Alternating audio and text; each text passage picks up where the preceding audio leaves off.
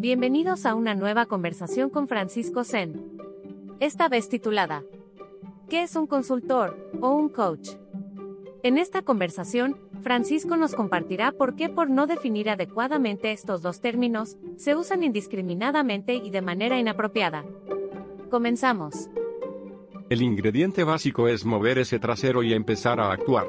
Es tan simple como eso. Muchas personas tienen ideas, pero pocas deciden hacer algo al respecto hoy. No mañana. No la próxima semana. Hoy. El verdadero emprendedor no es un soñador, es un hacedor. Nolan Bosnell, creador del videojuego Atari. ¿Qué es un consultor?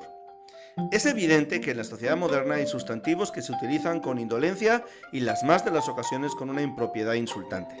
Eso ocurre sobre todo cuando usamos un verbo inespecífico y lo sustantivamos. Por ejemplo, del verbo opinar, verbo que no tiene significado alguno, surge el sustantivo opinión.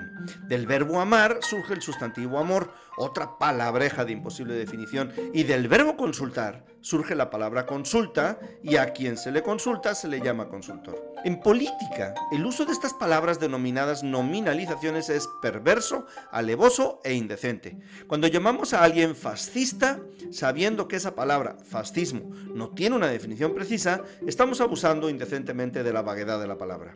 Lo mismo pasa con palabras como comunista, esos que comparten lo público pero no lo propio, conservador, si acaso aplicable al director de algún museo, o neoliberal, como si no se pudiera ser liberal y nuevo al mismo tiempo. Y me refiero a cuando se usa de manera despectiva. Regresando a la palabra consultor, nos encontramos con un uso tan descabelladamente impropio que ser consultor puede simple y llanamente no significar nada, nada en absoluto. Por eso se usa para casi todo. Consultor es el que vende contratos de energía eléctrica, con engaños en muchas ocasiones, el que da consejos de belleza, el que conoce cómo desarrollar algún tipo de software de aplicación empresarial o el que ahora prefiere llamarse y ser llamado coach, por ejemplo. Es increíble ver un anuncio donde se oferta un empleo, donde se solicita un consultor especialista en programación de X programa. Tú no quieres un consultor, tú lo que quieres es un programador. Reconozco que yo tampoco tengo la definición absoluta de la palabra consultor, pero algo sé de ello, por lo que me voy a atrever a decir qué es y qué no es un consultor, según mi opinión, claro.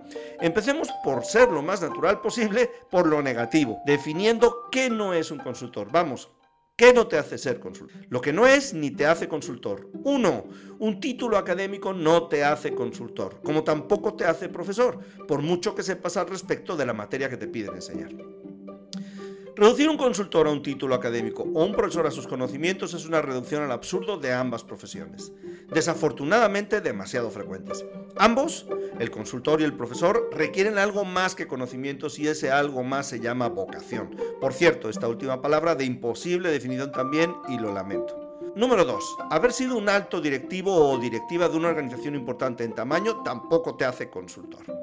Te puede hacer una especie de espía industrial, conocedor de mejores prácticas de algún sector específico de la industria o simplemente un nuevo directivo a quien no hay que enseñarle mucho antes de que se ponga a trabajar. Número 3. Dar consejos en el campo que sea no te hace consultor, solo te hace consejero. Y número 4, vender algo no requiere que seas consultor, ya que, por definición, si vendes algo, tu percepción acerca de ese algo ya no es objetiva, por lo que tu opinión no cuenta. No eres alguien a quien consultar con confianza suficiente como para hacerte caso.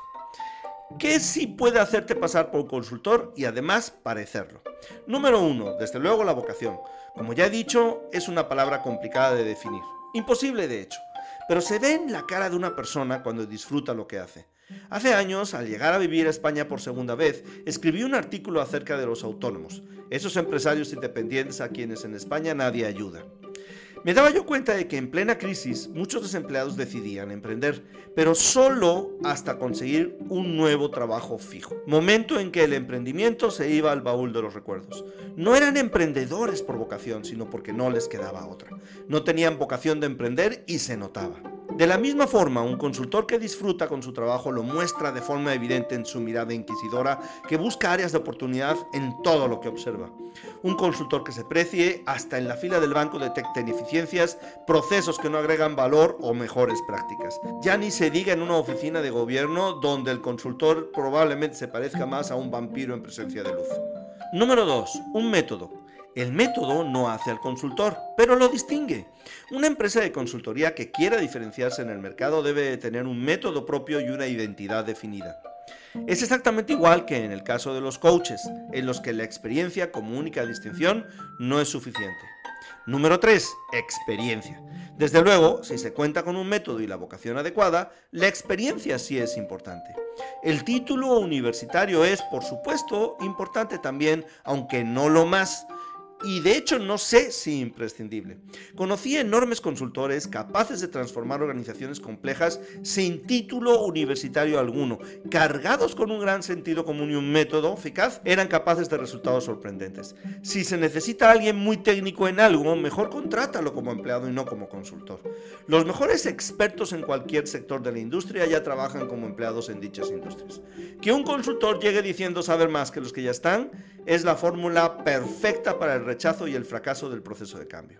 Número 4. Además de conocimiento de un método, el consultor de raza pura muestra evidentes habilidades sociales, entre las que destacan la capacidad de comunicarse asertivamente, la habilidad para persuadir e influir en la conducta de los demás o trabajar en equipo, aún con personas que piensan muy diferente. También requiere de altas dosis de automotivación, ya que en circunstancias normales casi todos los consultores trabajan en base a resultados. Y hago énfasis en la palabra trabajan, no cobran. Esto último, cobrar de los resultados, es un error de principiante o un lujo que solo determinadas consultoras, las fiscales o energéticas, por ejemplo, se pueden dar. Ser consultor ha sido la pasión de mi vida, teniendo en ocasiones que hacer caso omiso del canto de las sirenas de un cliente que me quería contratar como empleado porque le había gustado mucho mi trabajo de consultor. No te engañes, lo que logras como consultor no lo logras como empleado. Hubiera sido cuestión de tiempo empezar a decepcionar y a escuchar, no resultó tan efectivo como pintaba. Ni son todos los que están, ni están todos los que son. Otro refrán. Son muchos los llamados, pero pocos los elegidos. Ambos refranes los aprendí de un consultor.